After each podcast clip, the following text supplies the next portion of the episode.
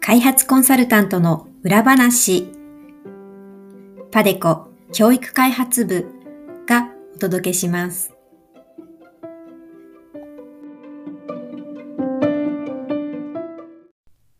皆さんこんにちは。パデコ教育開発部連続シリーズコンサルタントの裏話へようこそ。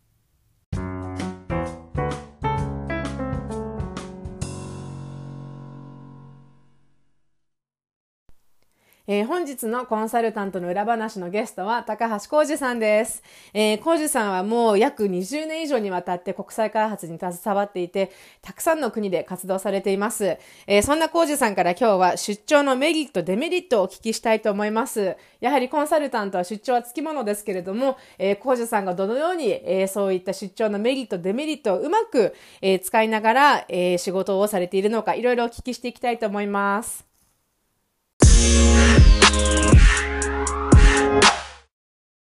えー、皆さんこんにちは。今日は高橋浩二さんをゲストにお迎えしています。えー、高橋浩二さんは開発業界に入られて約25年が、えー、経っています。で、最初はですね、えーと、青年海外協力隊としてネパールでデビューされた後に、えー、ネパールにそのまま数年活動されて、えーとその後はカンボジアの方でも活動されています。コンサルタントとしては約15年ほど活動されていて、主にアジア、カンボジアなどを、えー、と中心に活動しています。えー、コージさんは算数、数学の専門家なんですけれども、まあ、あのマネジメントとかも幅広く、えーと、プロジェクトを全体的に管理をされているという、もう本当にあのコンサルタントの仕事をもうすごく幅広くノウハウをいろいろ知っていらっしゃるので、いろいろお話を聞いていきたいと思います。はい、えー、高橋浩二さん、はい、こんにちは。こんにちは。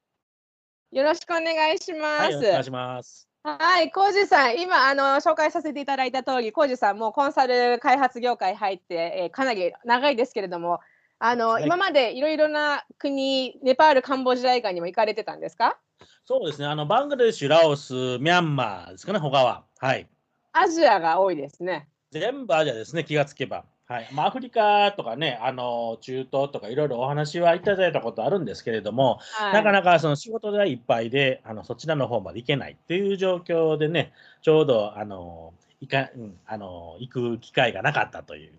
ことですかね。はい、そうなんですね。あのコンサルタント、はい、はい、コンサルタントといえばやっぱりこう出張が多いイメージだと思うんですけれども、はい、あの浩二さんもやっぱりそうでしたか？そうですね、コロナ前はもう年間で短期10回以上出張か、12、3回だったかな、の出張、2、3週間をもう本当10回以上。毎月で言うと、えー、2週間から30日のうち20日出張して10日日本っていう感じの生活でしたね。で、その前、あのー、それ子供ができる前、2000何年かな、2005、6年、7年ぐらいまでは、えー、結構ね、長期で数回っていうことをやってましたね。だから2、3ヶ月行って帰ってきて、また2、3ヶ月行って帰ってきてっていうのを、はい、やってました。忙しいですね、やはり。あの出張にやっぱりたくさん行くといろいろこう調整とか、まあ、家庭のことですとかプライベートとか仕事上のとかいろいろ考えなきゃいけないこと出てくると思うんですけれども、うんうん、あのメリットデメリットってやっぱり気になると思うんですけどもどうですか？あの浩二さん出張が多いことに対するこうメリットが大きいかそれともデメリットが大きいかどっちの方が感じられますか？あ出張が多いということは、えー、それだけ日本に帰ってくる機会も多いっていうことなので、あのメリットの方が僕には多いですかね。あ、はい、本当ですか？はい。あの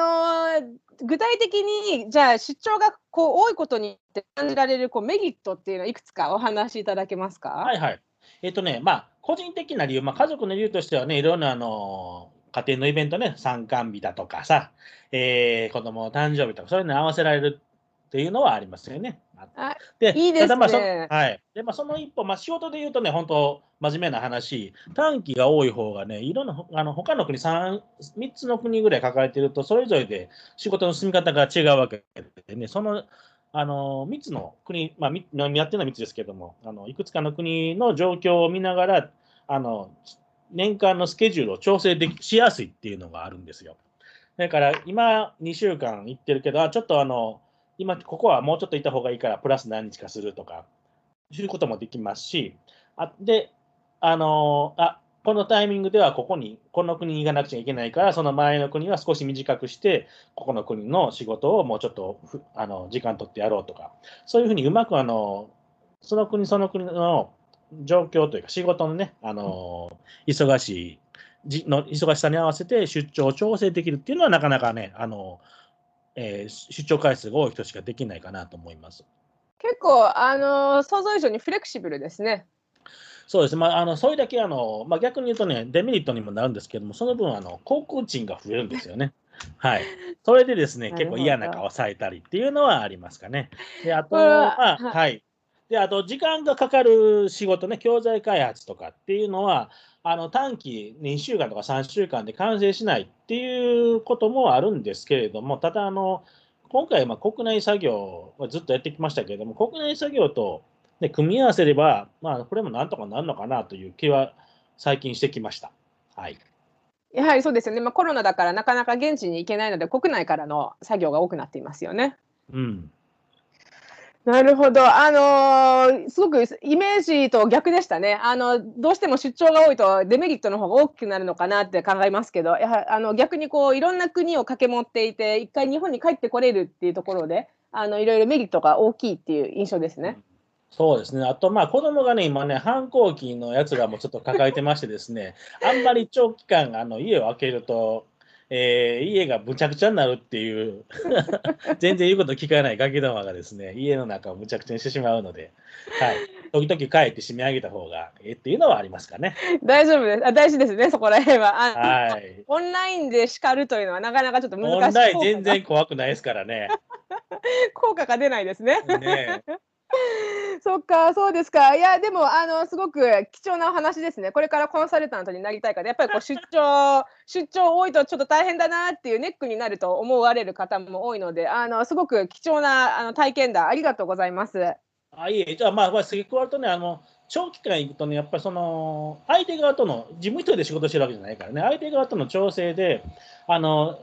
ちょっと緩くなる時間となあの忙しくなる極端に忙しくなる時間っていう波ができてくるわけでその,、ね、その忙しくない時も忙しい時もずっといるというふうなデザインにしちゃうとかえって無駄が多いんじゃないかなとは最近思うようになりましたね。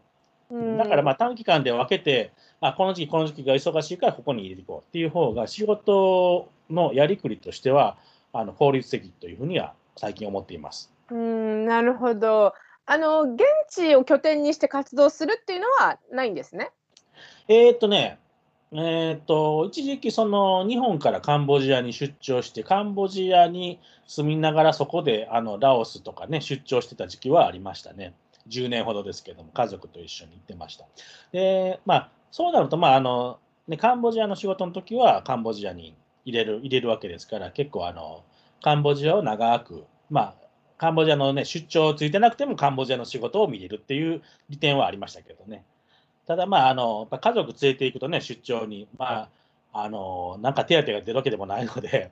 あの、その分、あの、出費がかなり増えるというね、あの、難点はありました。なるほど、あの現実的なところですね。あの、はい、あの家計の家計のやりくりにちょっとあの響いてくるという。大変なんです。はい。なるほど。あの今あの現地であの拠点を置きながら活動されてたってお話もあったんですけれども、はい、あの出張行くとやはりあのちょっと別なテーマになりますけれども、はい、ご飯とかやっぱり出張中いろいろ短期でも長期でももう現地あの拠点でもやっぱり食べ物っていうのがなかなか大きなあのテーマになってくると思うんですけれども、あの浩二さん今アジアをえっ、ー、と幅広くあのアジアで幅広くあの動かれてるってことなんですけども、アジアの食べ物、どうですか？あのあまり抵抗なくあの美味しく食べられますか？アジア美味しいね。あの 本当ね、いや、別にね、あのアフリカがどうとどうとか、中東がどうとかいう話はしませんけれども、はい、アジアは美味しいですよね。各国ね、いろいろ美味しいご飯があり、ね、まあ、僕が行った中ミャンマー、カンボジア、ラオス、えー、バングラデシュ、とかと飛ばしてない？えー、ネパール、あ、そう、ネパール、ネパール。ね。あの、そんだけね、行きましたけど、まあ、それぞれその国その国の美味しさがあり、あの非常に、ね、恵まれた食生活を送っておりました。はい。あの非常に気になる国の食食事あのあります。あの例えば、まあ、ネパールとかね結構日本であのカレー屋さんとか結構見かけると思うんですけれども、うんうん。あのネパール料理って実際日本でこう見るようなカレーとかそういうのがあの主なんですか？ネパール、そうですね。ネパールはあの、まあ、ネパールもバングラもそうなんですけど、基本カレーですよね。うんあの日本でいうとこのカレーの薄いのから濃いのから野菜が入ってるのや肉が入ってるのやらっていうのをいろいろ豆が入ってるのやらっていうのをまあみんな日本人はみんなカレーみたいなのって呼んでるだけでまあその国の中ではそれぞれにね名前がついて違う料理なんですけれどもはいまああの何しろ美味しいですよね。うん美味しいですか？あのネパールとバングラデシュのカレーってちょっと違いますか？違いますねあの。ネパールとバングラデシュだとどう違うかというと、バングラデシュの協力隊の OB が言ってたのが、ネパール料理はマサラケチってる、水っぽい。っていうことを言ってましたね。あ確かにバングラはね、結構ねちゃっとした感じで濃い感じがあるんですけど、ネパールは、ね、かっこよくやスープカレー的なところで、あのスうんあのまあ、ちゃんと味付けは薄くないですよ。あの味付けはちゃんとしてるんですけども、スープっぽいのがネパールの特徴かなと思います。あ、はいそうなんですね。あの私バングラデシュであの活動してますけれども、あのカレー美味しいですね。美味しいよね。大好き。うんあの脂っこいんですけど、結構あの実は現地へ行ってかなり体重が増えましたね。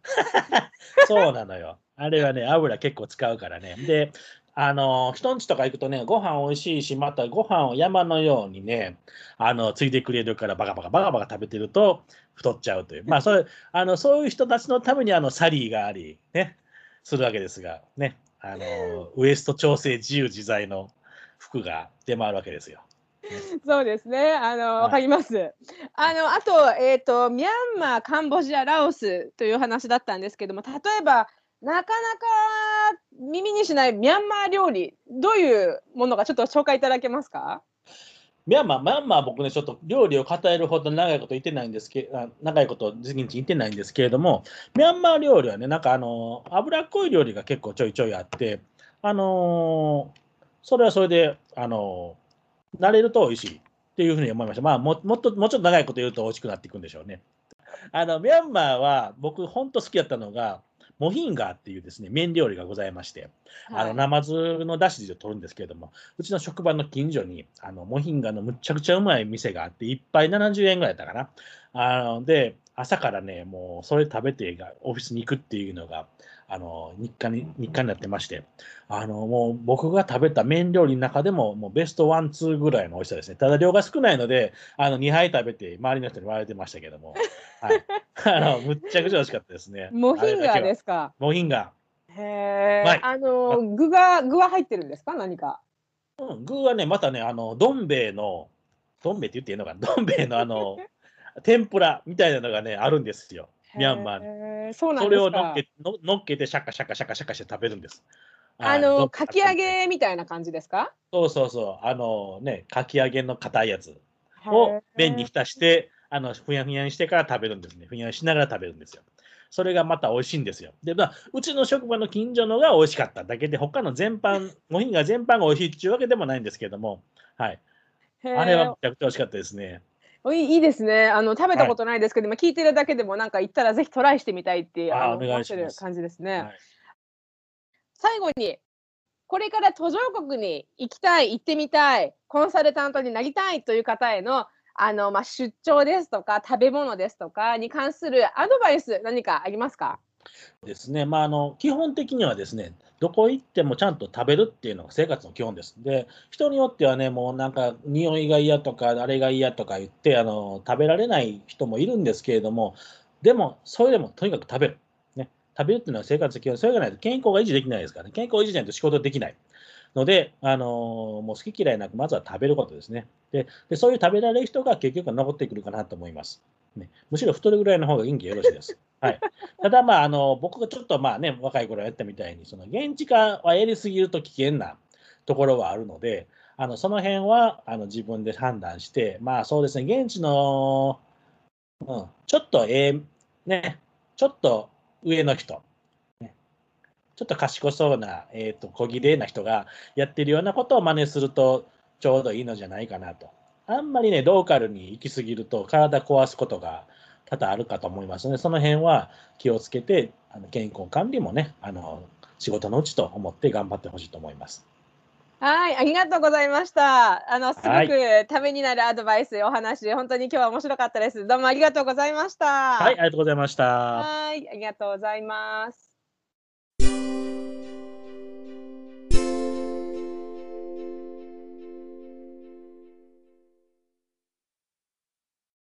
番組では皆様からのコメントやリクエストも募集しています。えー、番組で扱ってほしいテーマ、質問、ご意見、ご感想などありましたら、えー、ぜひパデコ教育開発部の Facebook、Twitter、YouTube にお寄せください。えー、ウェブでパデコエデュケーションと検索しますと、えー、パデコ教育開発部の Facebook、Twitter、YouTube などにアクセスできますので、えー、皆様からのリクエストなどをぜひお待ちしております。えー、本日のゲストは高橋浩二さんでした。えー、浩二さんのお話、やっぱり面白いですね。あの、もう大ベテランなコンサルなので、いろいろな国へ行かれていて、もういろいろなお話が出てきましたね。えー、どうでしたでしょうか皆さん。えー、浩二さんのお話、出張のメリット、デメリット、えー、コンサルタント、やはり出張はつきものですけれども、コージさんのお話をお聞きしてると、あの、出張が多いっていうことは必ずしもデメリットではないんだなということが、えー、伺えたお話だったと思います。えー、それでは改めて、コージさん今日はありがとうございました。えー、それでは次回の配信はまた1週間後、来週になります。皆さんどうぞお楽しみに。